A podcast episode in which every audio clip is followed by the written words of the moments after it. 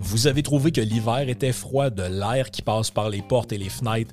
Dave Gagné de Gagné Portes et Fenêtres est là pour vous. Dans la grande région de Québec et Lévis, l'équipe de Dave fait la réparation et l'ajustement des portes et fenêtres, le remplacement des thermos et le calfeutrage extérieur. Ils sont très bien notés sur Google que des 5 étoiles. Sont même venus chez moi réparer ma vieille porte de bois. J'ai 100% satisfait du travail qui était fait. Gagner Porte et Fenêtre, le nouveau commanditaire de Yann et Frank, contactez-les au gagnerportefenêtre.com en utilisant le code promo GELOZO pour un rabais de 10% sur le taux horaire dans le cadre d'un appel de service. Bon matin, bienvenue en toute euh, liberté. Donc, vous êtes déjà en feu, il y a des commentaires dans le chat déjà, good job. Euh, un sujet qui risque d'être assez euh, intéressant. Karim, dans le fond, ce qu'il m'expliquait, c'est qu'il y a réellement un débat scientifique présentement si il y a réellement une faisabilité au niveau des athlètes trans. Parce que oui, on arrive puis on, a toutes sortes d'opinions sur le sujet, puis il y a des débats politiques qui, qui s'ensuivent parce que maintenant tout est politique en 2023. Mais euh, il y a réellement aussi un débat scientifique. Donc, est-ce qu'avec la science, avec la thérapie hormonale, il y a réellement possibilité de ramener des anciens athlètes masculins, entre guillemets, qui maintenant compétitionneraient au niveau féminin, euh, mais de les mettre sur un pied d'égalité, autrement dit, euh, avec les femmes et clore le sujet. Euh, parce que c'est l'argument principal de l'avantage des anciens hommes, si on veut, par rapport aux femmes. Donc, c'est réellement un débat scientifique sur le sujet. Karim a lu des études à ce sujet-là. Donc, il va nous en résumer les tenants et les aboutissants aujourd'hui.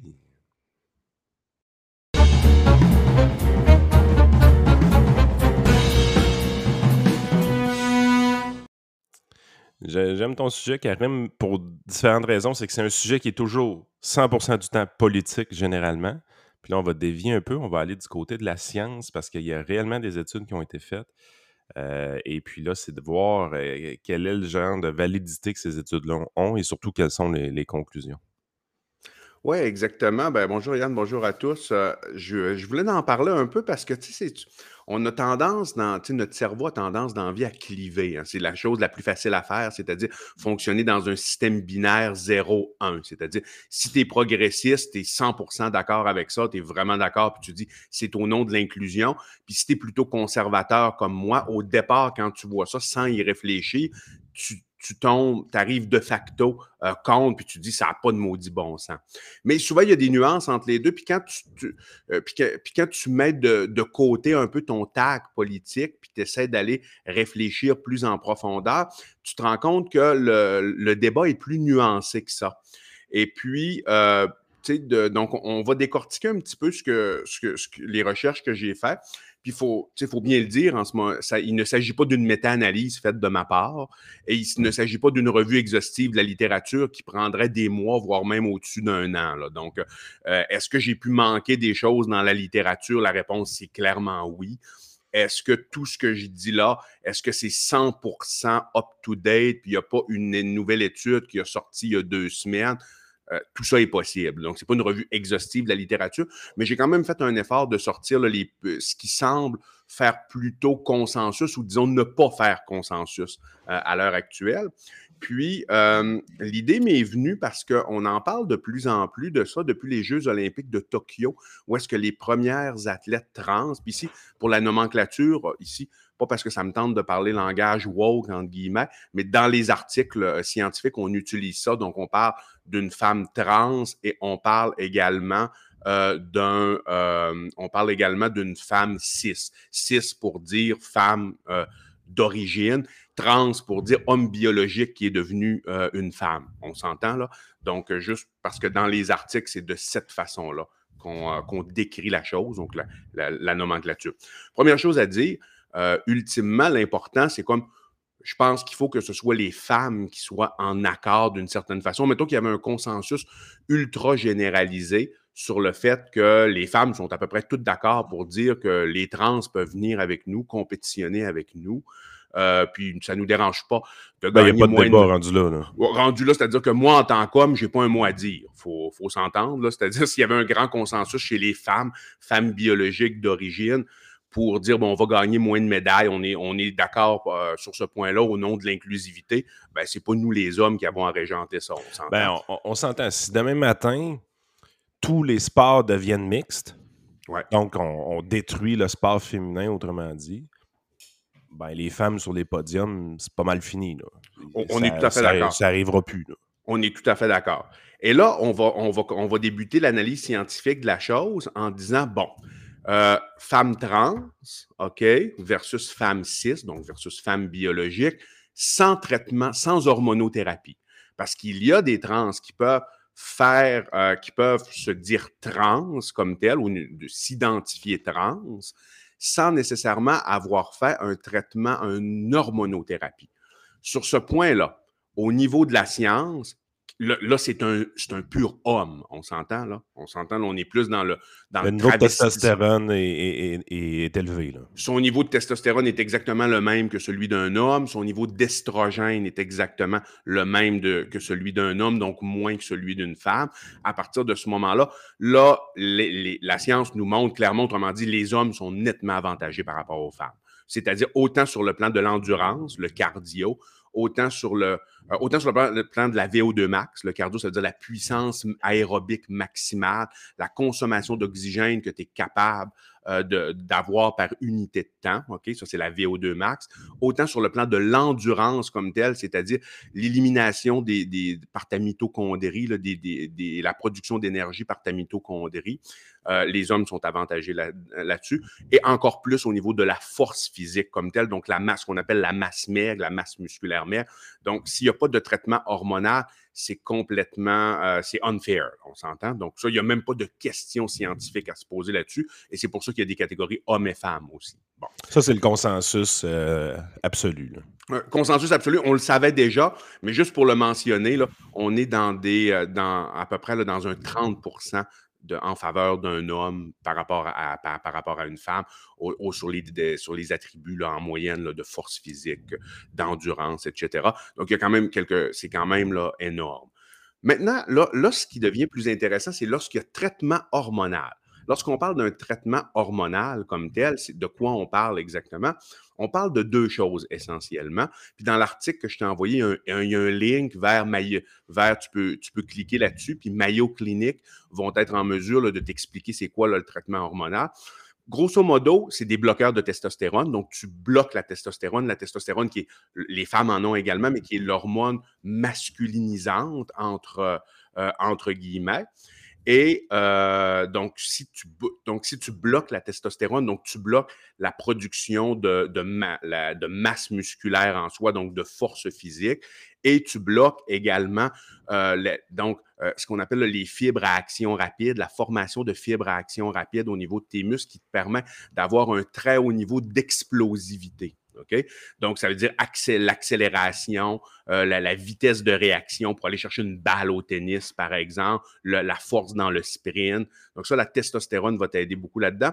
Et tu as également des hormones pour augmenter le niveau d'estrogène, qui est une hormone plus féminisante chez, les femmes, donc qui donne les, caractéristiques, les attributs physiques d'une femme, d'une femme cis, on s'entend?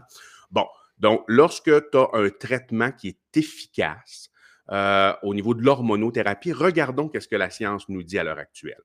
Ce qui est assez intéressant, débutons par euh, les, sports d'endurance, donc plus le, cardio, les sports d'endurance. Il y a un attribut qui s'appelle l'hémoglobine. L'hémoglobine, c'est ce qui te permet, c'est qu'une fois que tu as inhalé de l'air, que l'air a passé dans tes, dans, au niveau de, de tes bronches, de tes poumons, il est rendu dans le sang, c'est l'hémoglobine qui va le prendre, c'est un transporteur qui va l'amener jusqu'à tes muscles ce niveau d'hémoglobine-là, il est significativement plus élevé chez les hommes que chez les femmes. Ce qui est intéressant de voir, c'est qu'après un traitement hormonal efficace, il, redevient au même niveau pour la femme trans par rapport à la femme biologique, la femme cis. On s'entend? Donc ça, ça veut dire au niveau de l'endurance comme telle, de la puissance cardiovasculaire, tu n'as plus tant d'avantages que ça. Après un an de thérapie, tu as encore un avantage, mais après deux, et là, le problème, c'est que pour participer aux Olympiques, pour le sport de compétition aux Olympiques, ils demandent un an d'un certain niveau de, hormonal, donc d'un niveau de testostérone qui était à 10 nanomoles. Maintenant, c'est 5 euh, nanomoles par litre de, mémoire, 5, 5 nanomoles, ouais, de mémoire, c'est écrit dans l'article. Euh, après, deux, après un an, tu as encore un avantage significatif chez les hommes par rapport aux femmes, chez les trans, autrement dit, par rapport aux femmes. Euh, mais après deux ans, c'est rendu au même niveau. Donc, ça, Donc réellement, de ce côté-là, deux ans de thérapie hormonale, un athlète trans aurait perdu à toute fin pratique ses avantages dans un sport d'endurance. Ben, exactement. Dans un sport purement d'endurance, où est-ce que. Ben, puis encore une fois, euh, on ne peut pas conclure ça tout à fait. On n'a pas encore assez d'études, mais on sait que le niveau d'hémoglobine, c'est pour ça que les, les, athlètes qui se dopent à l'érythropoïétine, tu sais quoi l'érythropoïétine? C'est-à-dire tu t'injectes, ça permet à ton rein d'aller former plus de euh, former euh, plus d'hémoglobine, OK? Et grâce à ça, ça fait en sorte que tu as, ce qu'on appelle ton hématocrite va augmenter parce que ton niveau de globules rouges va augmenter dans le sang et ça te permet de transporter plus rapidement de l'oxygène à tes muscles. C'est pour ça que l'EPO ou, ou, les transfusions sanguines, comme Armstrong à l'époque, euh, donc, tu transfuser du sang, tu augmentes ton hématocrite, donc tu augmentes la capacité de transport d'oxygène.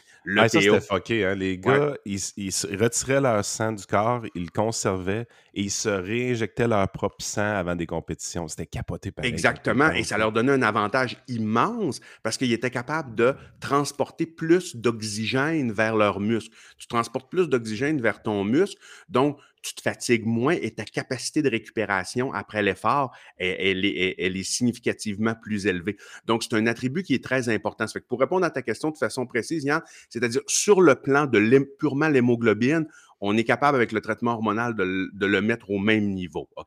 Maintenant, est-ce que, euh, parce qu'il y a d'autres critères aussi qui sont des critères euh, qui sont sur, le plan biologique aussi, ta capacité à éliminer l'acide lactique, etc. Ça, il n'y a pas suffisamment d'études pour dire est-ce qu'on est rendu biologiquement, on est capable de bien mesurer puis de dire à partir de ce niveau-là, la femme, euh, la femme trans est, est, au même niveau que la femme biologique. Donc, je euh, pense qu'une des nuances que tu me disais avant d'entrer en ondes, c'était que beaucoup de ces études-là ne veulent pas parce que la communauté trans est quand même restreinte. Donc, beaucoup des études sont faites sur une population normale et non pas une population d'athlètes. Euh, je pense que c'était un des, problèmes qu'on voyait beaucoup. Fait que c'est justement un athlète d'élite, euh, ça commence à être difficile de dire euh, de, faire des études avec des athlètes d'élite trans parce qu'il n'y en a pas beaucoup. fait que c'est dur de prouver des choses de ce côté-là. Tout à fait. Et là, on va en venir à une autre étude qui a été faite par euh, Timothy Roberts à l'Université du Missouri, Kansas City. Lui, il a fait ses études. Ce pas des, euh, directement des athlètes, mais quand même, c'est des gens qui se rapprochent de des athlètes, c'est des militaires. OK?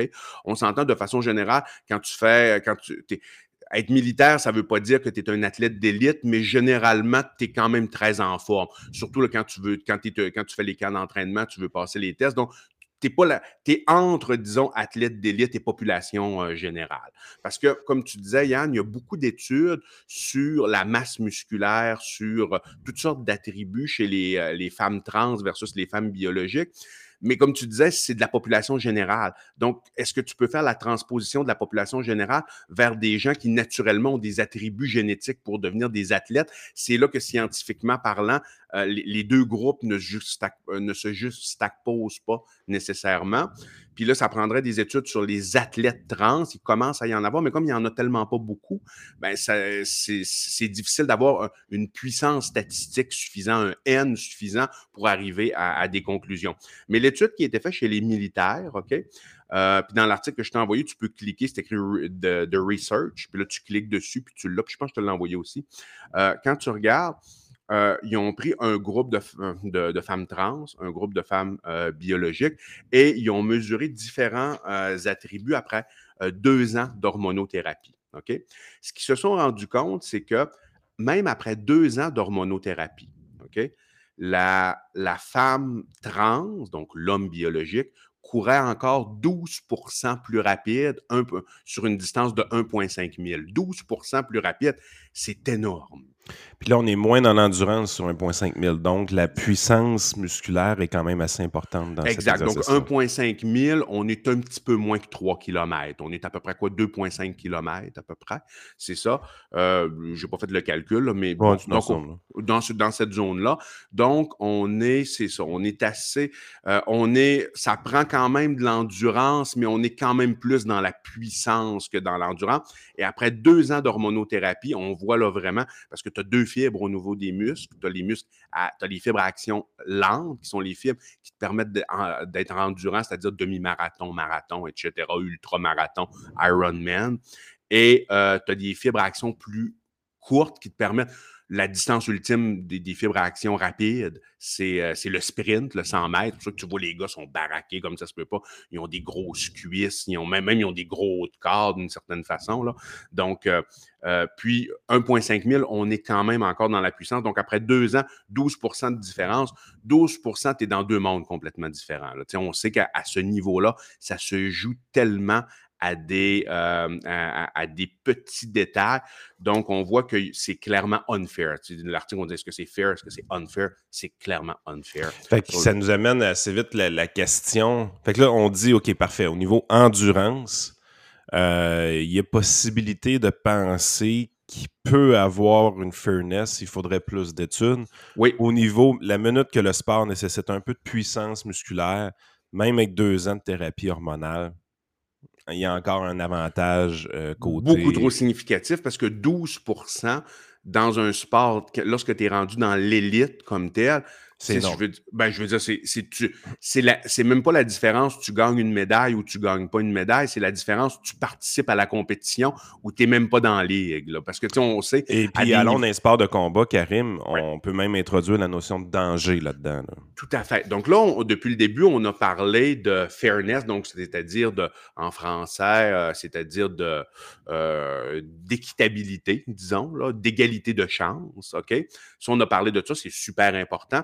Mais quelque chose d'encore plus important, c'est, puis là, tu amènes ce point-là, c'est euh, la dangerosité. C'est-à-dire, euh, est-ce que c'est dangereux pour, et là, on parle de sport de contact, c'est-à-dire euh, rugby, football américain, boxe, arts martiaux mixtes, là, ça devient très dangereux. As un 12% de différence de force comme telle, de force physique, de puissance, d'explosivité, bien, je veux dire, euh, là, ça, peut vraiment devenir très dangereux. Parce que 12% de différence, on voit comment ça joue à pas grand-chose. Souvent, 12% euh, de différence, ça peut faire en sorte que euh, tu es knock-out au premier round. Je veux dire, oh, c'est autant que ça. C'est pas parce que souvent, lorsque, lorsque ces athlètes-là s'affrontent, euh, juste pour donner un petit exemple, il suffit, prenons un, sport qui n'est pas un sport de contact, prenons un sport qui est le tennis, par exemple, où est-ce que tu vois qu'il y a quand même un gros gap entre les hommes et les femmes au niveau, de, au niveau de la rapidité du jeu,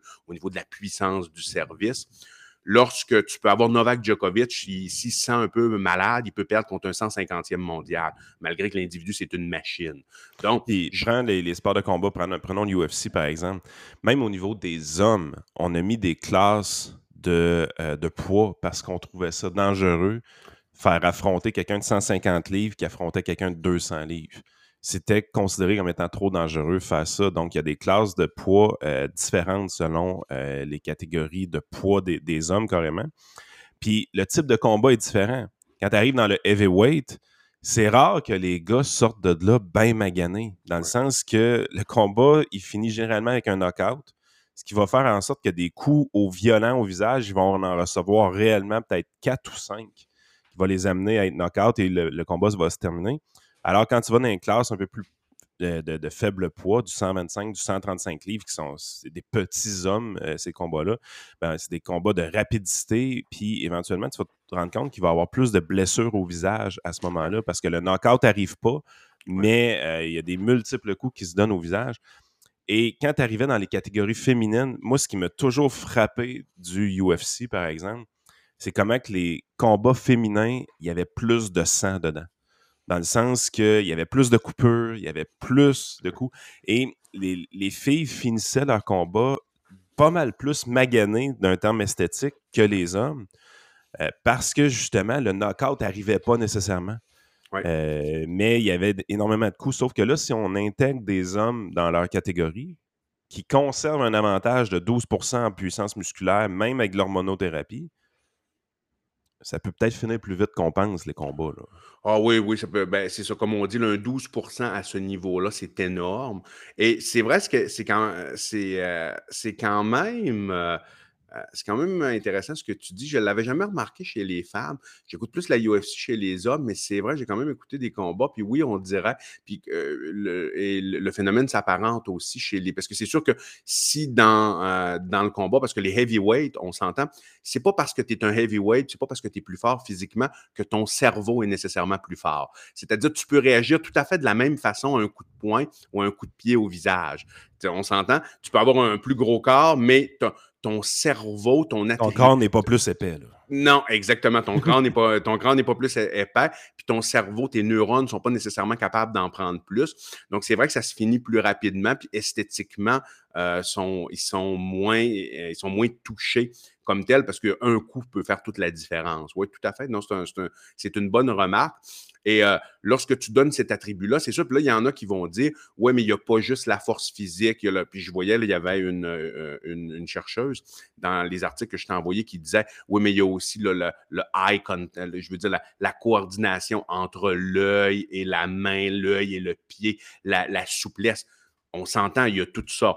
Oui, mais c'est pas comme si les autres attributs, on savait que les femmes avaient un avantage biologique sur les hommes. Les femmes, e, exactement, moi, si on me disait oui, mais en contrepartie, les femmes ont un avantage biologique par rapport à la rapidité ou par rapport au réflexe. Je te dis, OK, ça peut peut-être s'équivaloir, mais ce n'est pas le cas. On, on peut-être penser à la souplesse qui serait de, ce côté-là quelque chose, mais la, souplesse, mais mais je veux dire, à part la gymnastique, réellement, quel sport mesure la souplesse tant que ça? Ben, c'est ça. Je veux dire, c'est sûr qu'en deux combattants, mettons qu'on parle de UFC comme tel, à force physique égale, à, je veux dire, à, fighting IQ égale, ben, celui qui est plus souple va avoir un avantage dans ses kicks, là, on s'entend, puis dans son jiu-jitsu au sol. Oui, OK, mais ça demeure que l'attribut numéro un dans un combat, dans un sport de contact, euh, je veux dire surtout dans un sport de, combat, c'est la force physique. Et c'est pour ça qu'on fait des catégories de poids, comme tu le disais. Exactement. Si, tu as un avantage,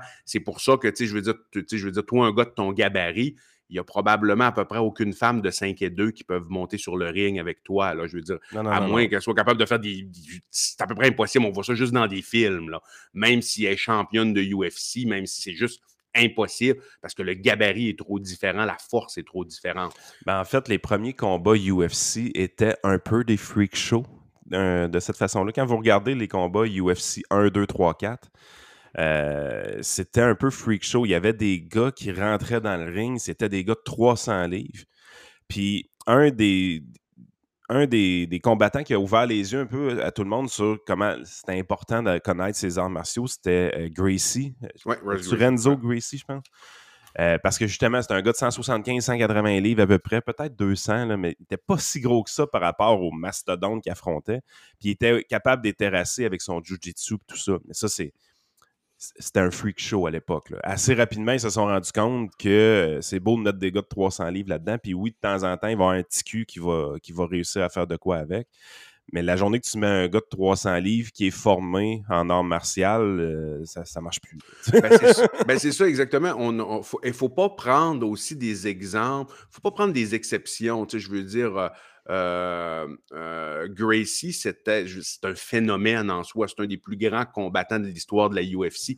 Faut pas prendre un. C'est sûr, mettons que tu prends un Georges Saint-Pierre. Georges Saint-Pierre s'était battu une fois dans les middleweight, puis il avait battu un gars qui avait quand même significativement plus grand que lui, plus gros naturel, tout ça, mais c'est une exception, Georges Saint-Pierre, dans la vie. Faut pas prendre là, des.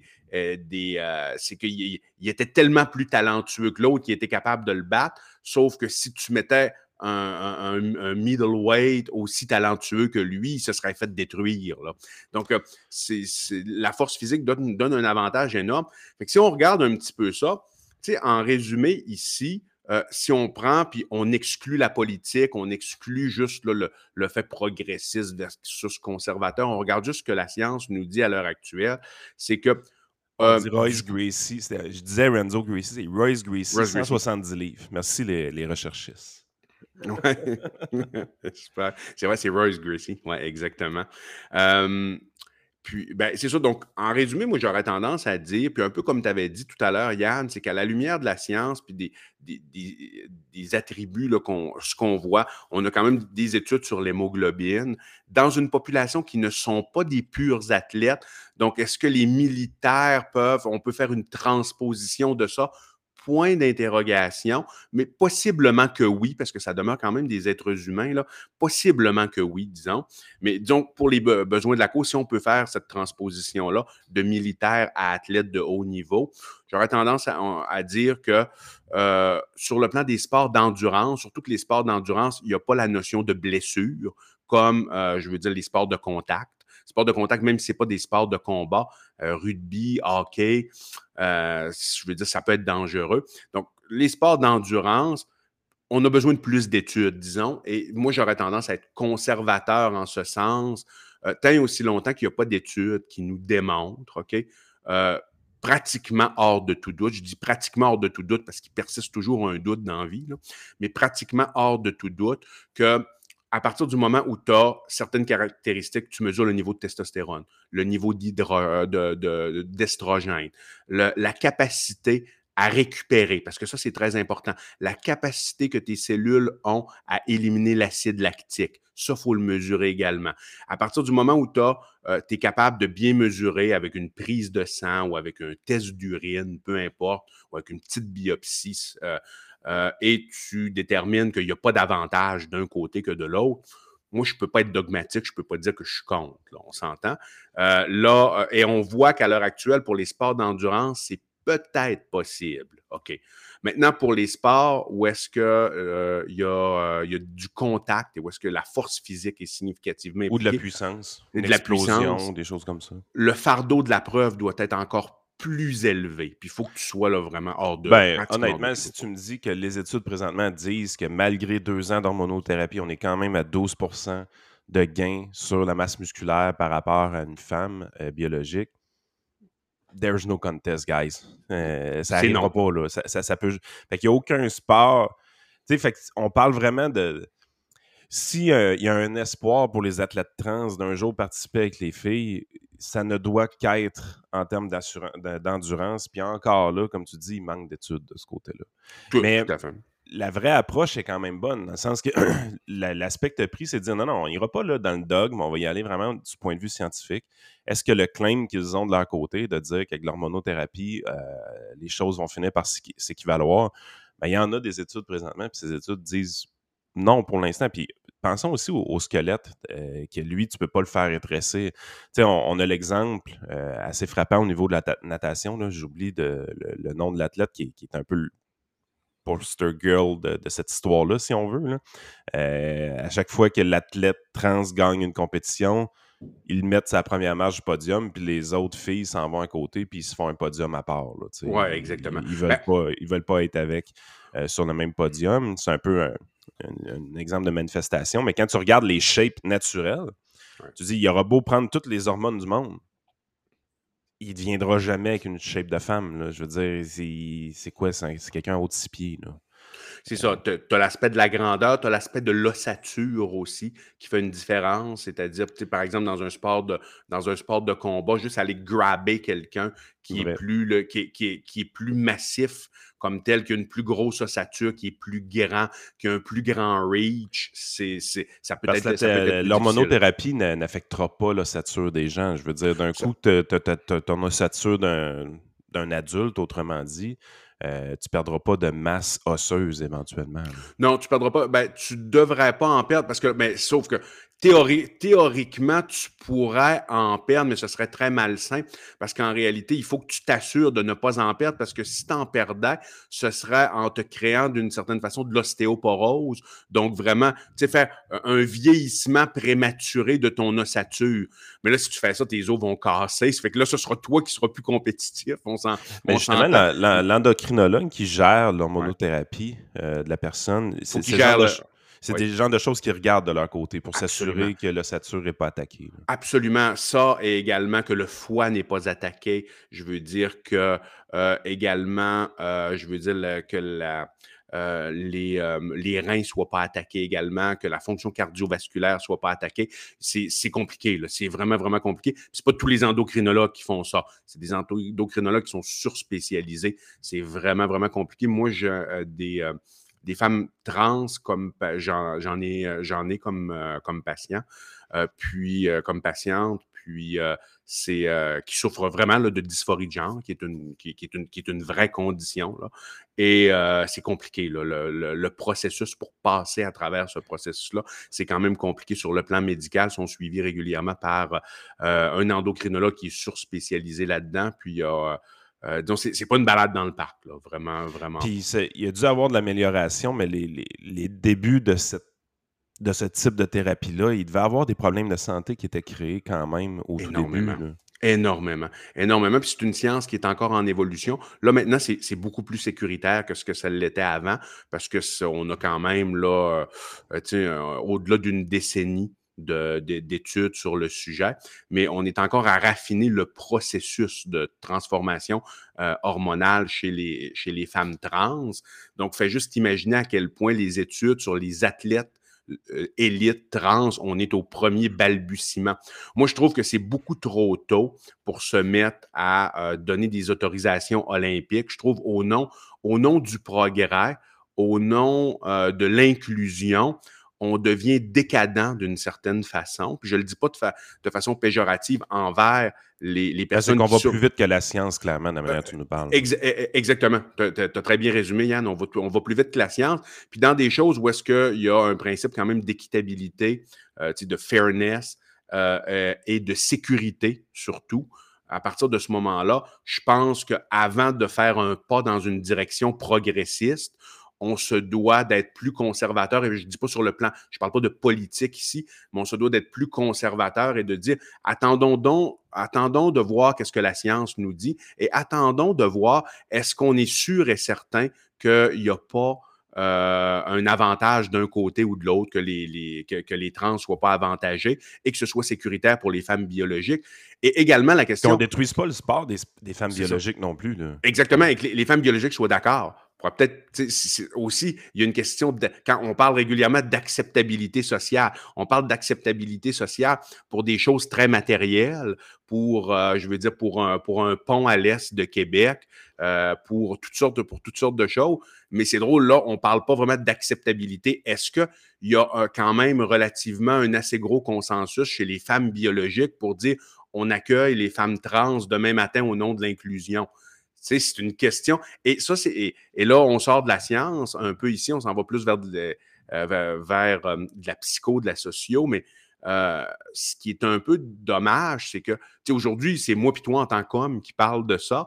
Et en réalité, j'ai l'impression que les, les, les femmes biologiques ont, peur d'en parler d'une certaine façon, ont peur d'être cancellées.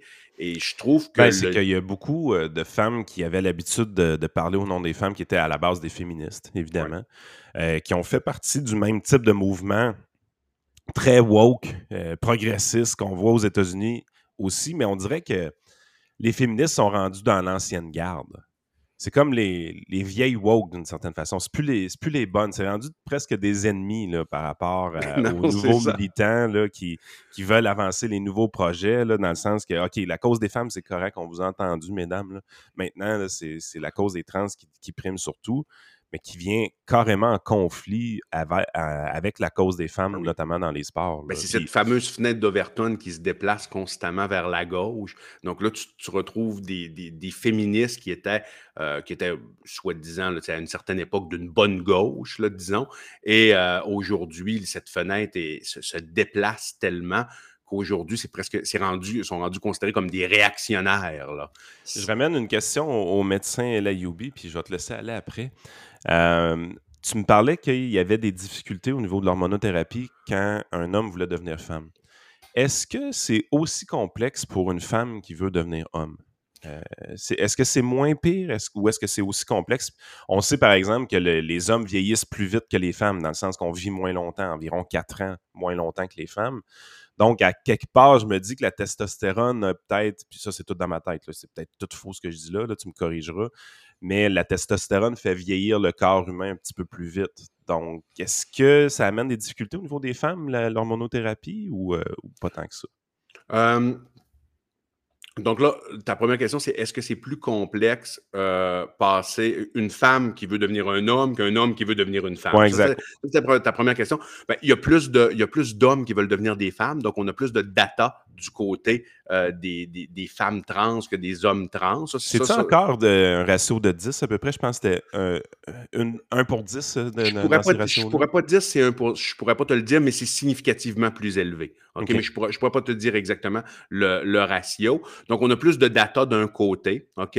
Euh, pour, maintenant, ta question est super bonne. Est-ce que c'est plus complexe endocrinologiquement parlant?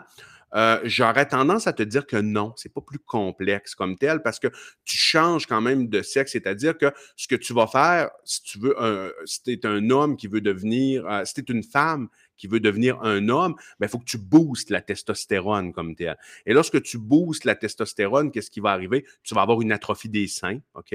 Donc, si la femme commence à s'entraîner, euh, graduellement, elle va voir que ses seins vont se transformer en pectoraux d'une certaine façon, parce que les femmes ont des pectoraux aussi, c'est juste sont plus atrophiés. Puis là, tu vas avoir le tissu mammaire qui va s'atrophier, OK? Puis tu vas avoir la masse musculaire qui va augmenter, donc plus d'épaules, un cou plus, un plus large, un chest qui devient plus masculin une taille qui devient plus ectomorphe, c'est-à-dire des, plus grosses, des épaules plus larges en raison de la masse musculaire et un bassin qui va s'involuer. Donc, plus une, forme de V comme telle plutôt qu'une forme classique plus, plus féminine.